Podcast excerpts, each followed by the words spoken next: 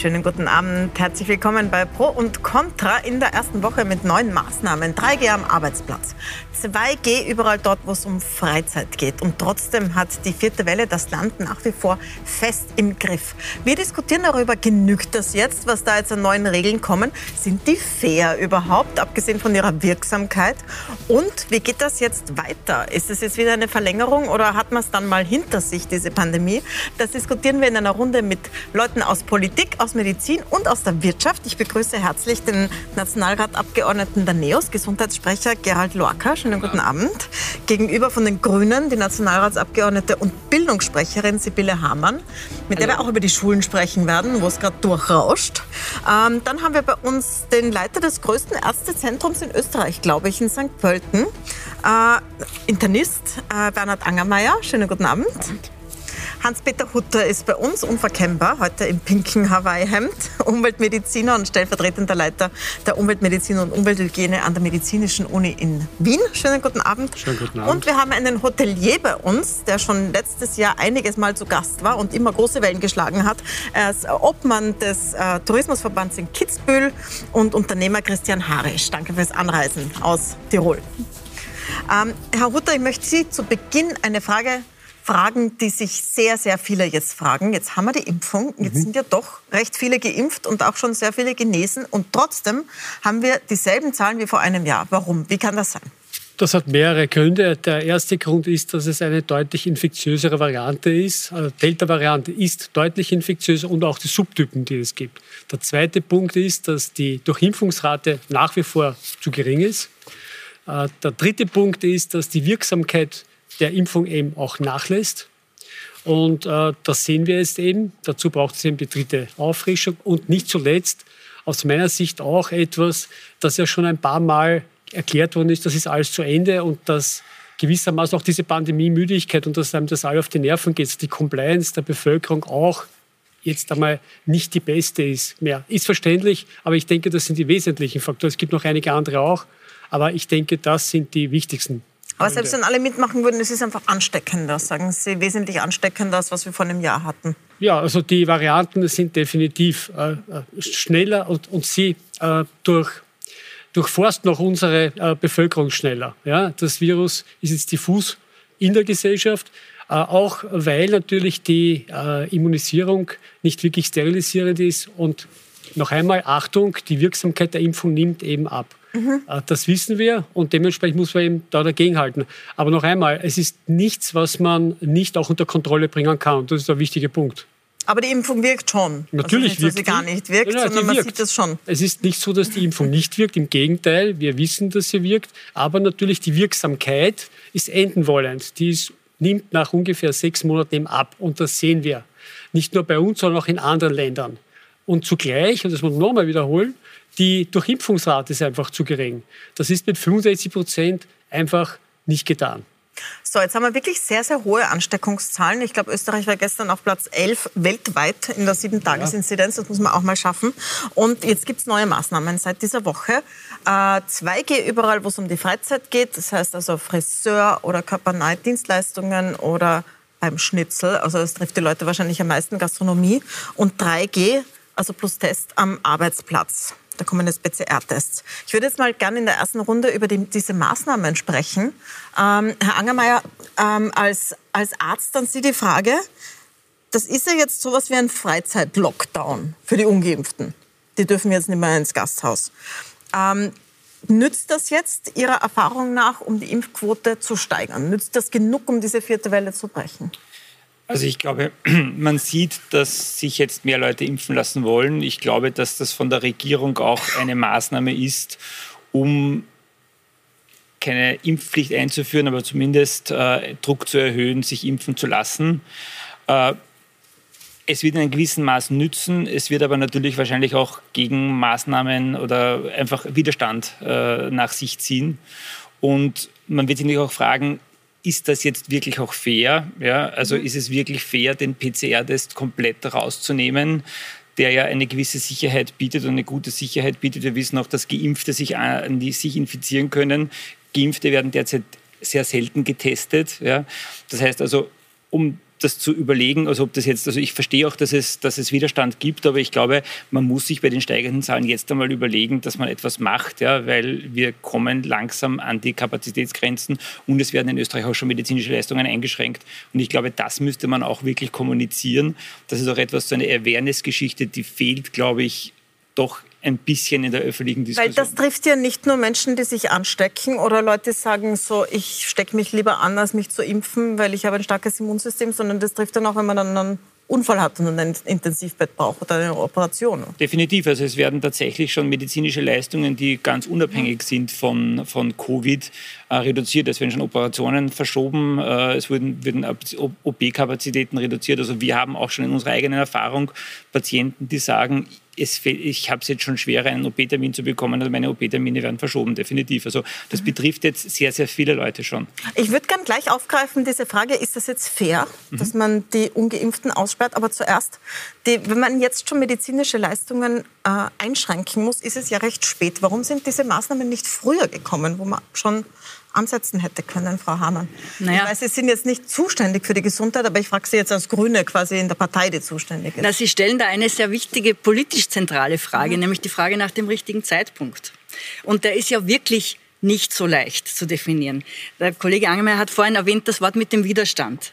Wenn man zum falschen Zeitpunkt Maßnahmen verhängt, hat man natürlich ein Problem, Menschen zu erklären, warum das jetzt wichtig ist. Wenn wir zu einem Zeitpunkt im Spätsommer, im Frühherbst gesagt hätten, wir haben die Zahlen, ähm, die Hochrechnungen, die darauf hindeuten, dass es sich in diese Richtung entwickeln könnte wie jetzt. Und deswegen verhängen wir jetzt zum Beispiel 2G und verbieten Ungeimpften ein Schnitzel zu essen, dann bin ich ganz sicher, dass das auf einen enormen Widerstand gestoßen wäre und das wäre politisch wahrscheinlich nicht, nicht, nicht durchzudrücken gewesen. Ist das nicht deprimierend, als Politikerin zu wissen, es wäre der richtige Zeitpunkt, aber ich mache es trotzdem naja, nicht? Deprimierend. Das ist das, was man tun muss, diese schwierige Balance immer halten aus dem, was wird akzeptiert, was ist erklärbar, was ist durchsetzbar und was kann man auch machen, ohne ohne die Glaubwürdigkeit zu verlieren und trotzdem bei den Menschen anzudocken. Das Darf ich noch mal einhaken? Also ich gleich. glaube, es glauben immer noch viele Menschen, dass jetzt auch nicht der richtige Zeitpunkt ist, ja, weil tatsächlich die Dramatik tatsächlich den, den Menschen nicht bewusst ist. Ja. Also ich glaube, das ist auch ein, ein Versäumnis. Also die Intensivstationen fühlen sich, die Patienten sind schwer krank, es sind junge Patienten, die schwer krank sind. Und ich glaube, das ist vielen Leuten, gerade die Jungen, wo es die Inzidenzen sehr hoch sind, die sagen, mich wird es nicht betreffen, ich werde eh kein Spitalsbett brauchen. Das ist denen egal, es wird irgendwie ausgeblendet. Mhm. Es war ja, die Experten und Expertinnen haben das ja durchaus vorhergesagt. Wir haben einen kurzen Zuspieler vorbereitet, weil der Bundeskanzler Schallenberg ja gesagt hat, ja so im Nachhinein kann man leicht sagen und das Buch von hinten lesen. Und da haben wir mal in unser Archiv geschaut und nachgesehen, was haben denn die Experten und Expertinnen so über den Sommer hinweg gesagt. Schauen Sie sich das kurz an. Ein Buch liest sich immer leichter von hinten nach vorne als umgekehrt. Ähm, und äh, wir hören natürlich, wir sind im regelmäßigen Austausch mit den Experten. Äh, manchmal wissen die auch nicht unbedingt alles. Das ist nun einmal im Leben. Keiner von uns hat die Kristallkugel. Ich glaube aber nicht, dass man uns vorwerfen kann, dass sie nicht lernfähig sind und, der, und dann schneller reagieren. Ich kann den politischen Eiertanz um das Thema gut verstehen, aber aus wissenschaftlicher Sicht steht Österreich im Moment einfach an einem Scheideweg. Entweder dem Virus freien Lauf zu lassen oder eben die Inzidenzen zu kontrollieren. Und dazu müssen wir jetzt handeln. Wir sind mitten in der vierten Welle und man muss einfach Angst haben davor. Äh, was kommt in der kalten Jahreszeit, wenn jetzt die Leute nicht endlich sich impfen lassen? Aber ich schätze mal, wenn drei bis vier Wochen lang die Kurven weiter so ansteigen, ohne eine Abflachung einzunehmen, dann sollte man sich was einfallen lassen. Wir werden sicher äh, wie gesagt, an, an die Grenze kommen, weil wir sicher Operationen verschieben müssen. Das glaube ich hundertprozentig. Es ist naiv und einfach falsch zu glauben, dass jetzt die Inzidenz keine Konsequenz mehr hat. Mhm. Die Inzidenz führt zu erhöhten Krankenhaus, erhöhte Inzidenz, mehr Krankenhausfälle. Das ist wie früher auch, nur der Faktor ist ein anderer. Und darum wäre ich immer dafür gewesen, dass man weiter die Inzidenzen als wichtiges Leitkriterium für die Maßnahmen nimmt. Es ist eine kontinuierliche Entwicklung und derzeit ist auch noch kein Ende in Sicht. Warum nicht? Weil nicht genug Menschen geimpft sind. Das ist die ganz simple Erklärung. Also Sie sehen es über den ganzen Sommer hinweg, haben Expertinnen und Experten das angekündigt, was jetzt passiert ist. Jetzt sagen Sie, jetzt ist es dramatisch und praktisch zu spät. überhaupt keine Frage, denn es sind ja schon die ersten Untersuchungen im Juli im Juni in Israel rausgekommen und gesehen hat, Moment einmal, wir haben ja so schnell geimpft, dann wird die Wirksamkeit abnehmen. Äh, von daher war es klar, dass man hier auch entsprechende Gegenmaßnahmen treffen muss. Die andere Diskussion, das muss man schon sagen, es wurde auch von uns immer erklärt, die Inzidenz, ja, ist wichtig, aber es ist nicht die einzige Maßzahl. Dann wurde umgestellt und wurde gesagt, wir machen einen Stufenplan nach der Belegung der äh, Intensivbetten. Alles gut und schön. Aus meiner Sicht war das ein Schritt in die richtige Richtung. Aber äh, wenn man nur anhand dieser Belegung von Intensivbetten geht, dann hängst du immer hinterher. Das ist doch immer zu spät. Da hängst du immer hinterher. Man kann doch nicht gesagt, sagen, man will, dass 600 Leute wurde auf auch gesagt, liegen. weil wenn dann 200 Betten, 300 Betten, weißt du, dass er schon drei Wochen vorher, mhm. äh, da sind doch Menschen am Weg. Von daher war es klar, dass das zwar ein Versuch war, aber sicherlich nicht der optimale, um eben proaktiv, und um das geht es ja die ganze Zeit, vorsorgend hier eine Maßnahme zu treffen. Herr Harisch, äh, Sie haben letztes Jahr schon sehr früh gesagt, Sie hätten lieber einen Lockdown als dieses Dahinlavieren. Wie geht es Ihnen jetzt im zweiten Herbst, wo das äh, auf Sie zukommt, als Hotelier, bei dem ja tatsächlich die Wintersaison wackelt, wenn das so weitergeht? Ja, ich meine, ich glaube, man muss kein großer Experte sein. Zu wenig Menschen geimpft, es wird kälter, es werden sich Leute, das Virus ist ansteckender.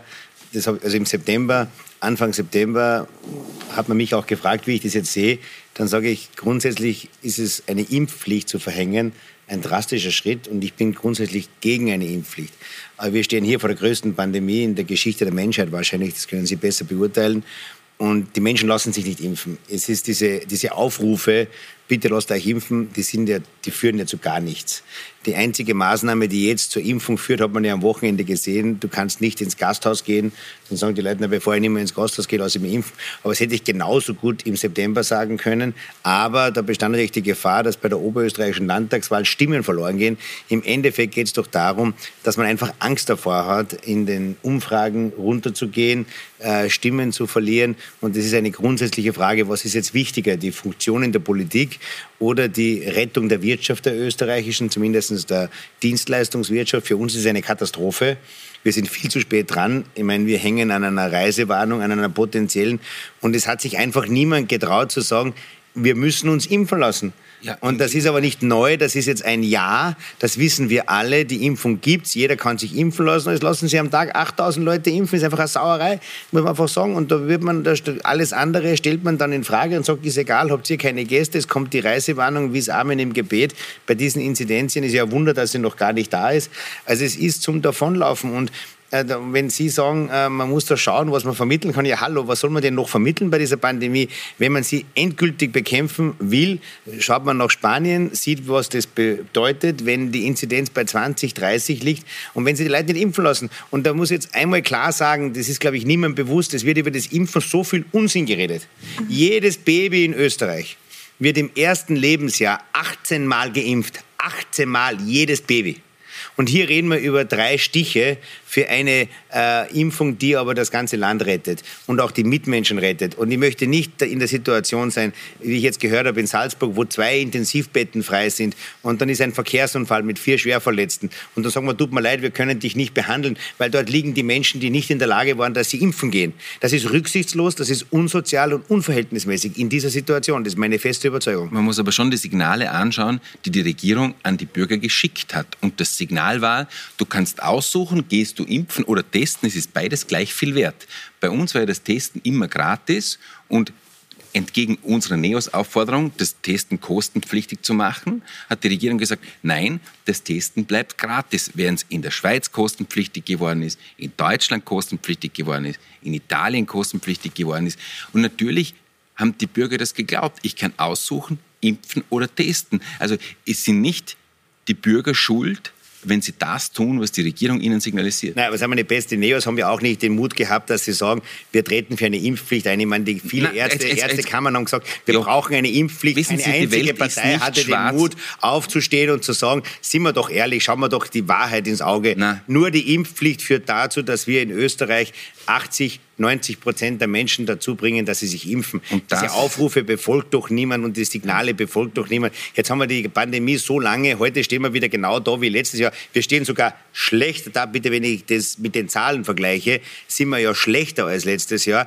Und das, ich, ich da kann man nur sagen. Ich würde es wirklich nicht so negativ sehen. Ja. Aber ich hätte gerne eine Reaktion Nein, von ich Frau ich möchte Hamann, bitte, weil Sie das direkt Sachen angesprochen und Also Impfpflicht, also dass wir hier alle vehement für das Impfen eintreten, auch alle, die hier sitzen, glaube ich, da werden Sie ja auf keinen Widerspruch hier stoßen. Aber wenn Sie Impfpflicht meinen, äh, sagen, was meinen Sie denn damit? Meinen Sie, dass jeder Mensch sich äh, impfen lassen muss und wenn nicht, dann eine Sanktion droht. Also eine Impfung ist schon ein sehr wesentlicher Eingriff in meine körperliche Integrität, wo ich jetzt eigentlich nicht glaube, dass das das richtige Instrument ist in dieser Zeit. Das war vielleicht in den 60er, 70er Jahren noch anders, aber dass wir mit Sanktionen eine Impfung erzwingen können, ich glaube, die, die Zeiten Ja, das haben wir sind doch jetzt. Das ist doch jetzt eine versteckte Impfpflicht mit 2G. Die sagen, entweder lass dich impfen oder Nein, du kannst nicht mehr zum Friseur, du kannst nicht mehr ins Gasthaus. Das ist doch im, im Ergebnis ein Versuch, den Druck zu erhöhen auf die, die sich nicht impfen lassen. Selbstverständlich. Es geht doch nur darum, wenn man sagt, es gibt eine Impfpflicht, wenn du zur Arbeit willst, wenn du deinen Beruf ausüben möchtest, wenn du am sozialen Leben teilnehmen möchtest, dann musst du dich impfen lassen. Das ist in vielen Ländern Europas so. Sonst gibt es halt keine Möglichkeit, arbeiten zu gehen. Das ist natürlich, da muss man sagen, das ist nicht eine Maßnahme, die ich befürworte. Ich sage nicht, niemals würde ich so etwas sagen, wenn wir nicht vor einer Jahrhundert Pandemie stehen würden. Weil was ist denn die Alternative? Wir in Österreich als das Tourismusland Nummer eins haben die elfthöchste Inzidenz in der Welt.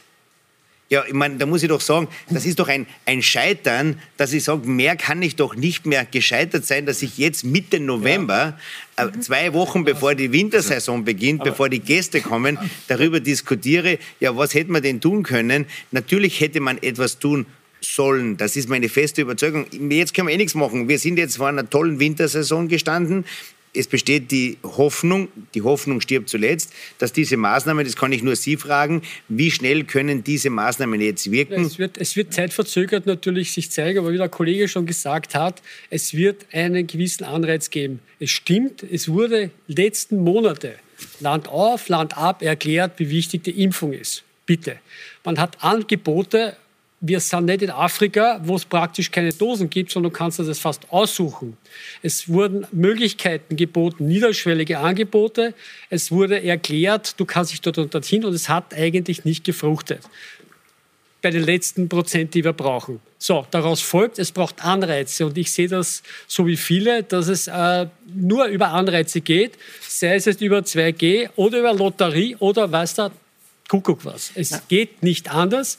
Und äh, noch einen Satz. Ich denke, Impfpflicht für bestimmte Berufe, Gesundheitsberufe, ja. Eine generelle Impfpflicht sind wir der Meinung, dass es ein Schaden ist, auch für das gesamte Impfwesen.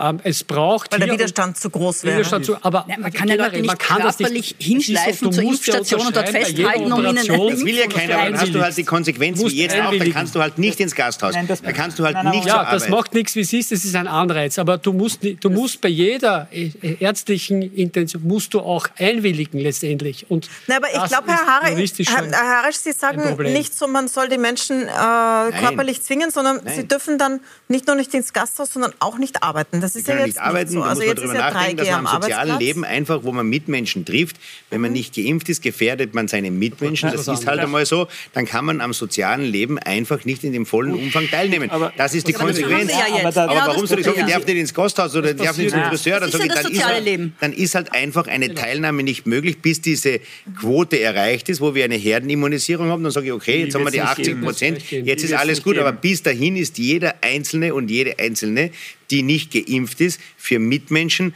eine potenzielle Gefahr. Das Ich ist glaube, einfach so. Da gibt es einen Herr Angermeier, Denkfehler. Da, ich glaube, da gibt's einen Denkfehler. Ich meine, die Gastronomie in Ehren und auch der Tourismus. Ja, wir haben einen viel wichtigeren Bereich, nämlich die medizinische Versorgung. Ja. Und wenn wir über Impfpflicht sprechen, können wir natürlich über Impfpflicht auch im Pflegebereich sprechen. Ja. Es gibt auch leider, im Tourismus gibt es leider auch sehr, sehr viele äh, Angestellte, die nicht geimpft sind. Es gibt auch leider in unserem Bereich viele Pfleger und viele auch Ärzte, die nicht geimpft sind. Ja. Äh, man könnte darüber diskutieren, eine Impfpflicht in alten, alten Pflegeheimen, in Krankenhäusern einzuführen. Wird ja auch gefordert von Äh, vielen Ihrer Kollegen. Also gerade große- letzte Woche die Christoph große Frage ist, wir haben ein Pflegeproblem und die große Frage ist, und es gibt einen gewissen Prozentsatz, die sich partout nicht impfen lassen. Ja. Es ist nicht verständlich, in einem Krankenhaus zu arbeiten, wo evidenzbasierte Medizin betrieben wird und dann auf einmal irgendwie äh, genau dieser Medizin nicht zu vertrauen, nämlich der Impfung. Ja. Aber auf der Seite, auf der, ich glaube, man hat auch Angst, dass dann tatsächlich es zu einer Kündigungswelle kommt. Ja. Aber was ist, wenn es so ist, wie der Herr Harisch sagt, dass die dann sonst auch nirgends arbeiten können, weil überall, wo man arbeiten muss, man geimpft sein müsste. Das ist ja sein Vorschlag hier. Aber das sind, das, wenn Sie, das sind diese äh, Holzhammer-Methoden, die uns gar nicht weiterbringen und die das Verständnis nicht erhöhen. Ähm, das, was äh, der Gesundheitsminister gemacht hat und was die Landeshauptleute gemacht haben, war davon auszugehen, dass jeder die Zeitung liest, sich an den Computer setzt, sich einen Impftermin bucht äh, und dann geht das schon die Portugiesen und die Spanier haben aktiv Impftermine zugeteilt. Dann erreiche ich auch die Leute, die halt nicht so strukturierte Typen sind und sich das Leben durchorganisieren und einen Termin organisieren. Oder auf, auf meine Frage, äh, wie man den, den Bedenken der Menschen begegnet, hat mir der Gesundheitsminister gesagt, ja, auf der Homepage des Ministeriums werden die Impfmythen eh aufgeklärt. Ja, nur die Leute, die in irgendwelchen schwindligen Telegram-Gruppen sind, die gehen nicht auf die Homepage des Ministers, um zu schauen, was denn der sagt. Man ist den Menschen nicht aktiv begegnet. Und wenn man das gemacht hätte, viel zeitiger, hätte man diese, diesen harten Schnitt jetzt so nicht machen müssen. Frau Hamann, es hat ja tatsächlich eine Impfkampagne gegeben, die ist irgendwann eingeschlafen und dann, also es hat keine Informationsveranstaltungen, es gibt niemanden, der an Schulen geht. Das ist der Bundeskanzler hat die Pandemie für beendet erklärt. Schulen. Also für den vorige Bundeskanzler, für den ehemaligen Bundeskanzler möchte ich jetzt hier nicht sprechen.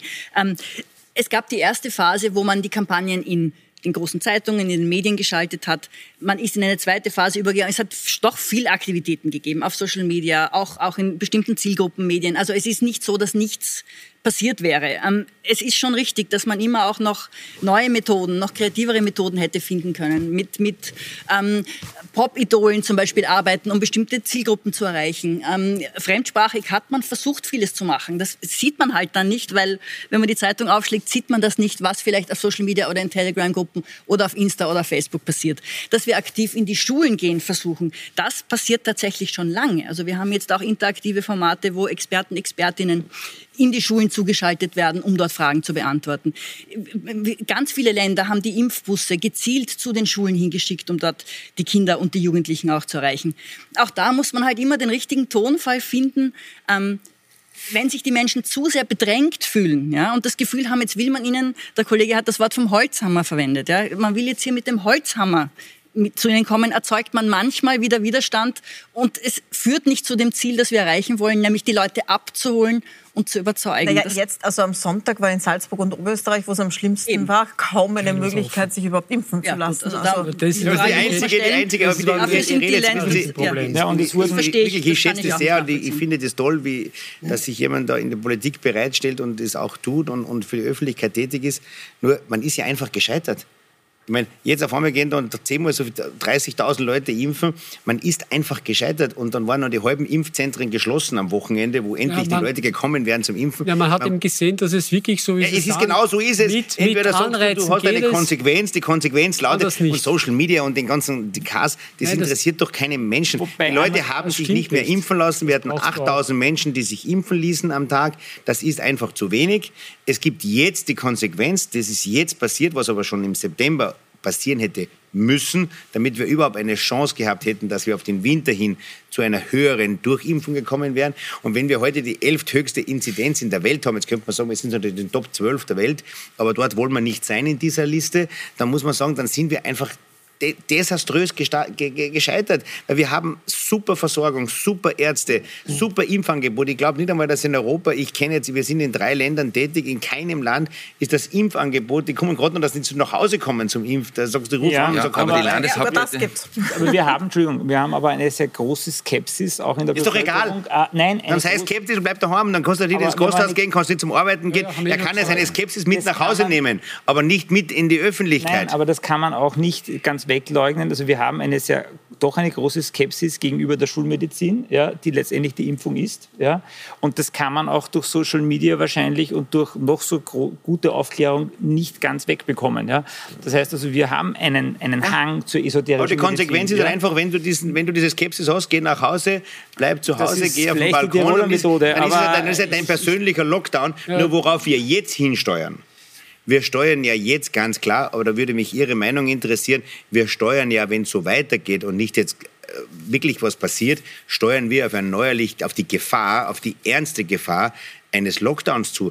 Darf ich da kurz zitieren, den Primar aus Salzburg, Richard Greil, zu dieser Frage, der gestern gesagt hat, ähm, dass die Bremskurse viel zu langsam ist, dass alles hätte man, was jetzt passiert ist, Anfang September machen müssen und äh, eine Unterscheidung zwischen Geimpften und Ungeimpften in dieser Situation völlig fehl am Platz. Ähm, wir steuern auf einen Lockdown, so, so wie Sie sagen. Ja, ich ist denke schon. So? Ich meine, ich, die Bundesregierung hat ja heute ja. gesagt, nein, aber man ja, weiß dann ich ja auch denke nicht. schon, dass das, ich habe es so ein paar Mal schon gesagt, äh, für ein sehr hochentwickeltes Land, Sie haben gesagt, beste, einer der besten Gesundheitsversorgung. Wir haben alle Mittel zur Verfügung. Ähm, wir wissen auch um die Wirksamkeit dieser Mittel. Und wir schaffen das nicht, das Armutszeugnis. Das ist aber das Erste.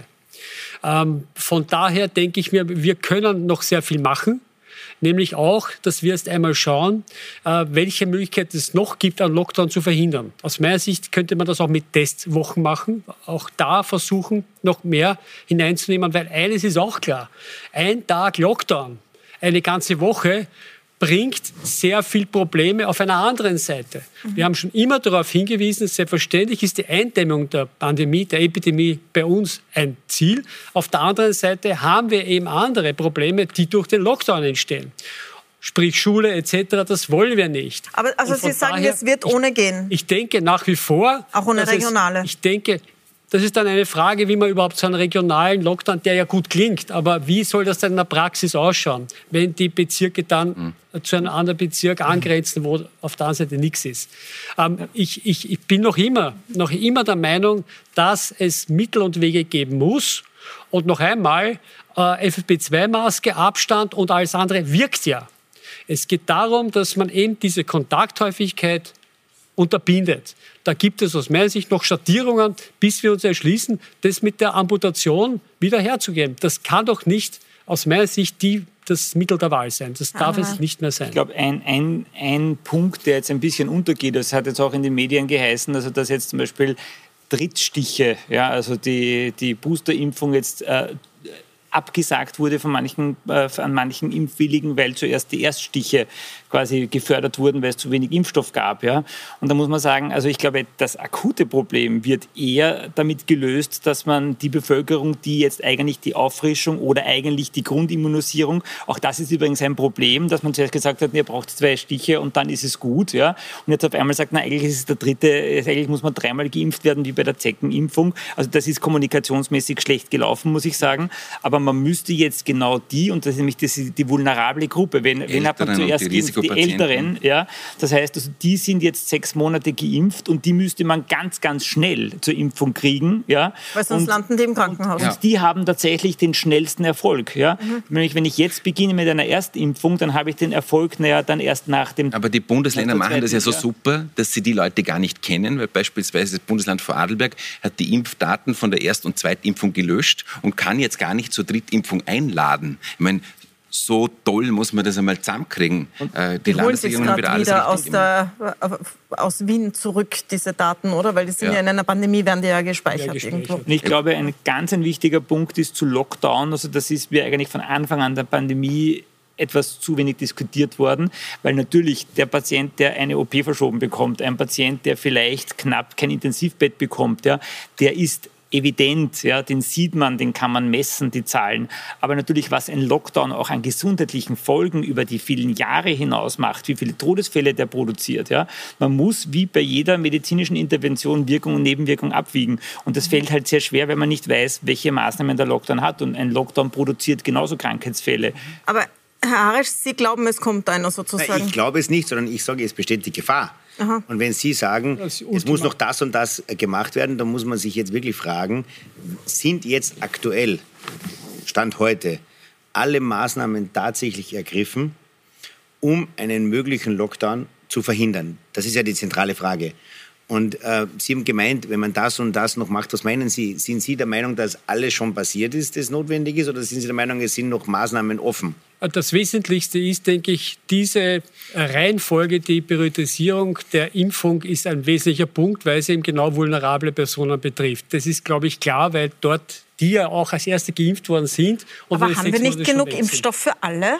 Jetzt hat es doch immer geheißen, Soweit Impfstoff ich ist es für alle da. informiert bin, denke ich ja. Mhm. Und äh, von daher denke ich aber noch immer, dass jetzt genau diese Gruppe auch angesprochen werden muss, Ganz weil Sie haben es eh gesagt, es, es, geht eben auch darum, dass es ein bisschen, es gibt auch Verwirrung. Das ist keine Frage, jetzt Voll. bin ich eh, ich war voll immunisiert, jetzt muss ich noch einmal eine Teilimpfung. Für uns klar, für viele ist es nicht so klar. Aber das Wichtigste ist, denke ich, dass man Überzeugung und Kommunikation noch einmal äh, sagen, dass wir sind auf den letzten Metern in Richtung früher denken wir wirklich, wir haben das geschafft. Das ist für uns in der Wintersaison perfekt.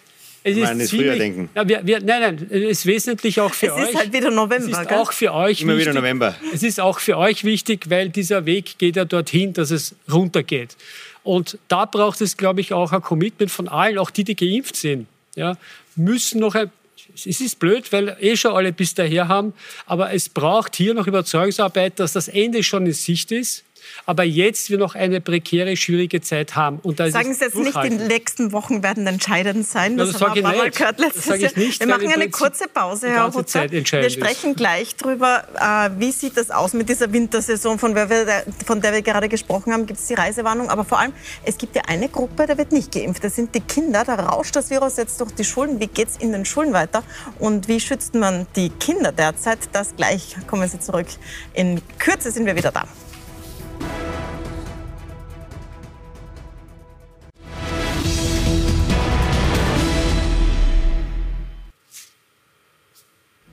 Willkommen zurück bei Pro und Contra. Wir sprechen über die neuen Maßnahmen, über 2G in der Freizeit, 3G am Arbeitsplatz mit PCR-Test.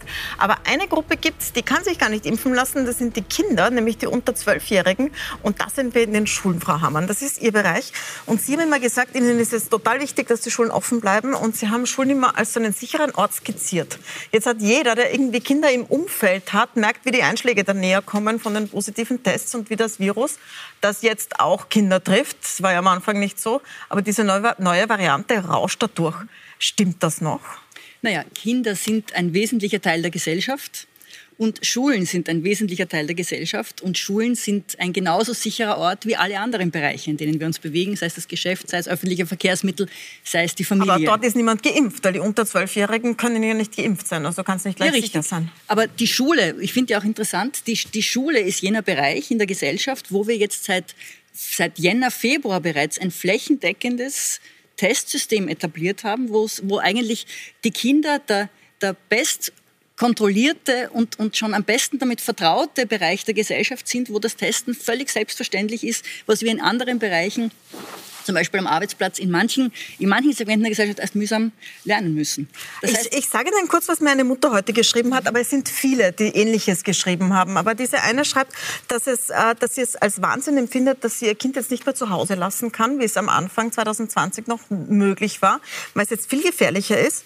Es gibt äh, zwar Tests, aber es gelten alle Kinder automatisch als K2. Es kommt niemand nach Hause, nur die direkten Sitznachbarn und es werden die Eltern nicht einmal informiert darüber wenn es einen Fall in der Klasse gibt. Das heißt, um ihr Kind zu schützen, müsste sie es eigentlich zu Hause lassen. Das darf sie jetzt nicht. Nein.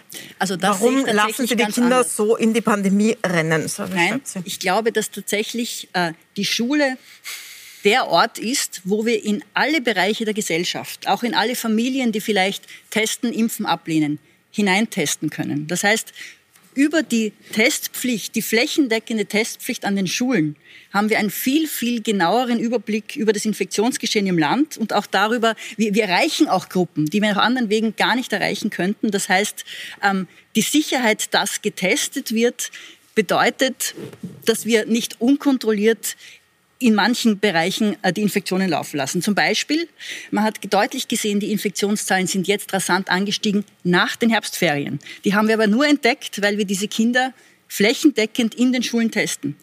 Die, die, die, die Tests waren positiv nach den Sommerferien, mhm. weil ganz viele Kinder die Infektion mitgebracht haben von irgendwo. Das heißt, die Schulen sind der Ort, wo wir eigentlich die Infektionen einfangen können, weil wir sie frühzeitig erkennen. Aber um das nochmal nachzufragen, also es kommen die Kinder nach den Herbstferien in die Klasse. Es wird am ersten Tag getestet. Das Ergebnis kommt einen ganzen Tag danach. Das heißt, die Positiven nein, sitzen einen ganzen Tag gemeinsam in der Klasse zusammen. Ja, und dann man macht wird nicht einmal jemand informiert nein, darüber. Äh, erstens einmal äh, wo es möglich ist, hat man auch gebeten darum, dass dieser Test schon vorher erledigt wird. Also wo wir das alles Gurgel-System mhm. zum Beispiel haben in Wien, war es auch schon möglich, den vorher abzugeben. Und dann hat man, ist man schon getestet in die Schule gekommen. Aus demselben Grund macht man auch die Antigen-Schnelltests oft am ersten Tag. Mhm. Gleichzeitig mit dem PCR-Test, damit man gleich ein Vorwarnsystem über den Antigen hat, der dann noch mit PCR verifiziert wird. Herr Angermeier, ist das genug, was in den Schulen passiert, angesichts dessen, dass die Kinder ja nicht geimpft sind oder viele nicht geimpft sind? Also grundsätzlich muss man sagen, also die Kinder, wie man weiß, haben zum Glück meist einen sehr leichten leichten Verlauf. Ja. Also die Kinder äh, kommen ganz, ganz selten ins Krankenhaus. Es gibt schon Daten aus Österreich von der AGES und von der, von der Med-Uni Graz, äh, die schon eine Stichprobe, eine repräsentative untersucht hat, wobei doch 60 Prozent der Kinder milde Symptome haben. Und von diesen 60 Prozent gibt es zumindest Daten, dass auch da 10 Prozent davon ein Long-Covid äh, in irgendeiner Form entwickeln. Das heißt also Symptome länger als, als drei Monate. Bei also, 10 Prozent aller Kinder, die sich infizieren? 60 Prozent, die symptomatisch sind. Weil, also ja. ja. 6 Prozent also aller Kinder ungefähr. Aller Aber das ist ja nicht so wenig. Das ist nicht wenig. Also, wie gesagt, also die Frage ist, es wird auch in dieser Kinderimpfung und Kinderdiskussion immer die Intensivstation und der Tod des Kindes als, als Impfziel gesehen. Das ist Aber das heißt, bei einer Klasse mit 30 Kindern, ja.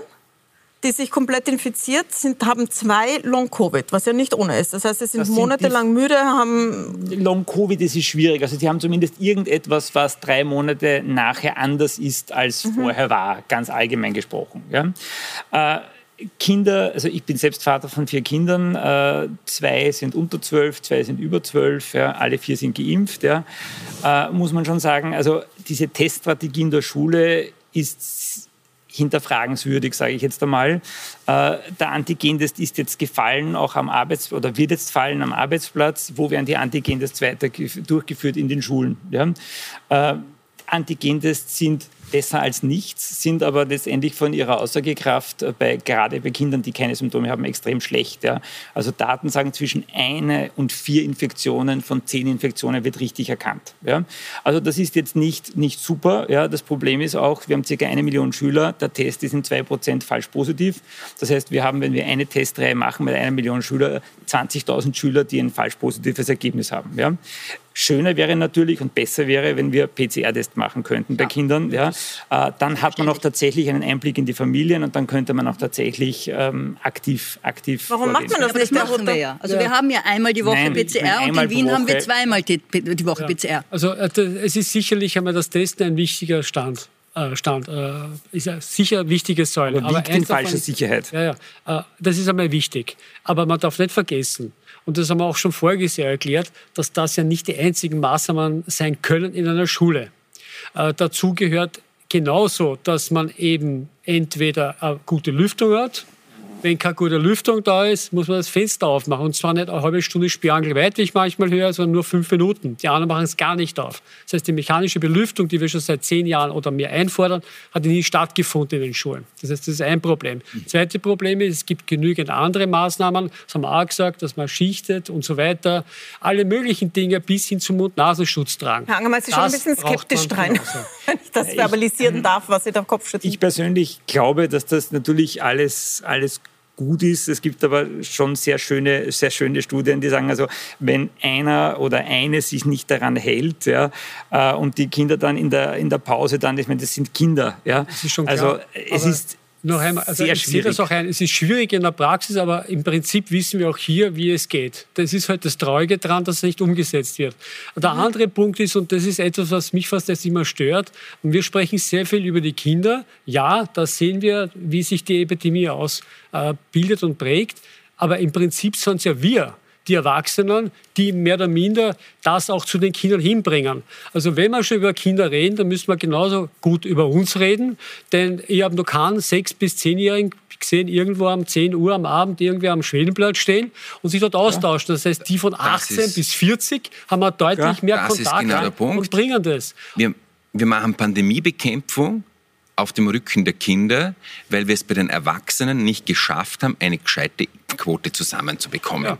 Und das ist unfair gegenüber den Kindern, die eher, sagen wir, vergleichsweise milde Probleme hätten. Ähm, die, muss, die muss man dreimal in der Woche testen, müssen sie mit Maske herumgehen. Es war eine Frage, ob geimpfte Kinder vielleicht die Maske ablegen dürfen, wenn sie zwölf sind und älter. Ähm, und wir Erwachsenen dürfen ohne Maske ins Gasthaus und es ist unter Anführungszeichen wurscht und lange Zeit hat, halt, ähm, hat man sich testen können, wenn man wollte, mhm. gar nicht oder einmal in der Woche oder was weiß ich. Also in Wirklichkeit muss man sich auf die Problemgruppen konzentrieren, die Risikopatienten, die Eltern boostern. Dann haben wir nämlich auch keine Probleme in den Spitälern, wenn wir die Risikogruppen erwischt haben. Und wir müssen in eine Situation kommen, wo wir nicht mehr Einschränkungen bei den Kindern machen müssen, wenn da ähm, Skiwochen abgesagt werden, wenn absolut. keine externen Referenten mehr in die Schule kommen dürfen, absolut. weil das alles zu heikel ist. Das geht auf Kosten der Kinder und ganz schlimm, äh, also schlimmer als dass Kinder in der Schule sind und sich dort vielleicht anstecken wäre, wenn sie wieder zu Hause bleiben Absolut. müssten und die Schulen wieder geschlossen wären. Das wäre das Schlimmste. Ja, aber da muss ich jetzt wirklich sofort was sagen, weil die eine große Lehre und die eine große Weiterentwicklung auch gesellschaftlich, die wir in diesen eineinhalb Jahren erlebt haben, ist, dass darüber wirklich mittlerweile ein breiter politischer und gesellschaftlicher Konsens besteht, dass ein Lockdown in den Schulen definitiv nicht mehr passieren darf. Wenn ein regionaler Lockdown kommt, bleiben dann die Schulen trotzdem offen in der Region? Also es gibt überhaupt äh, keine Idee darüber, dass man also irgendwo die, den Unterricht wieder einstellen kommt, bleiben die Schulen offen. Das Sie wollen unbedingt Schulen, einen Lockdown haben, kommt mir vor. Nein, ich hasse einen Lockdown. Ich hasse einen Lockdown. Die Schulen bleiben ich habe nur das Gefühl, als letzte dass, Instanz ja, ist, in der Gesellschaft offen. Ja, das ist ja auch gut so. Das ist ja auch, die Schule ist ja auch die Zukunft und das Wichtigste. Ich sage nur, es wird, wenn die Intensivstationen überlastet sind, Stichwort Salzburg noch zwei Betten frei. Und es kommt zu einem regionalen Lockdown, den ich um Gottes Willen mir alles andere als wünsche.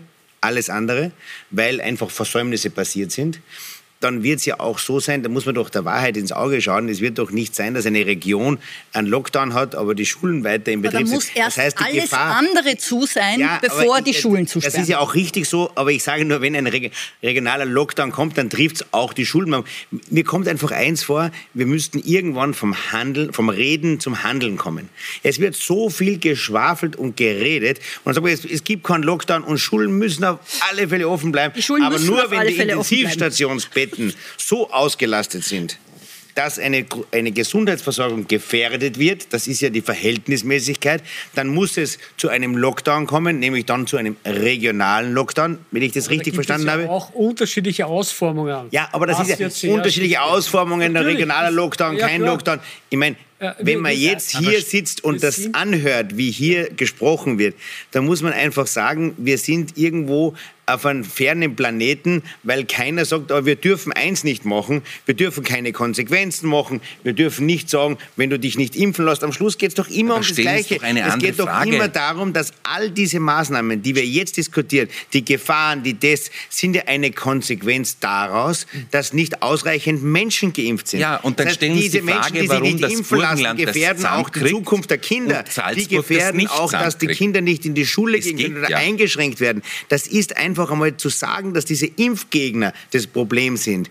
Das ist das Problem. Glaub, die kriegen eine riesige Plattform. Ja? Wir, das sind Menschen, die sich nicht impfen lassen. Sag mal, es gibt welche, die haben einen gesundheitlichen Grund, warum sie sich nicht impfen lassen können. Das muss man respektieren. Aber ansonsten muss man doch doch mal ganz deutlich sagen, dass diese Menschen nicht nur die Wirtschaft, das wäre gar nicht so wichtig, aber die also ist nicht auch wichtig natürlich, aber die gefährden auch die Zukunft der Kinder. Weil was ist denn das für eine Zukunft? Viele Kinder haben schon ein Jahr verloren ihres Lebens, weil sie ein Jahr zu Hause geblieben sind, mehr oder weniger. Und natürlich, wenn man jetzt nicht rasch zur Impfung kommt, was man ja schon tun hätte sollen, dann gefährdet jeder Einzelne, der nicht geimpft ist, nicht nur sich selbst, seine Mitmenschen und die Zukunft. Das ist Aber ja Konsens. Ich möchte ich dann aufgreifen, was Sie am Anfang der Sendung gesagt haben, ob das jetzt nicht unfair ist, wenn man mit 2G die Ungeimpften aussperrt und die PCR-Tests nicht mehr gelten lässt.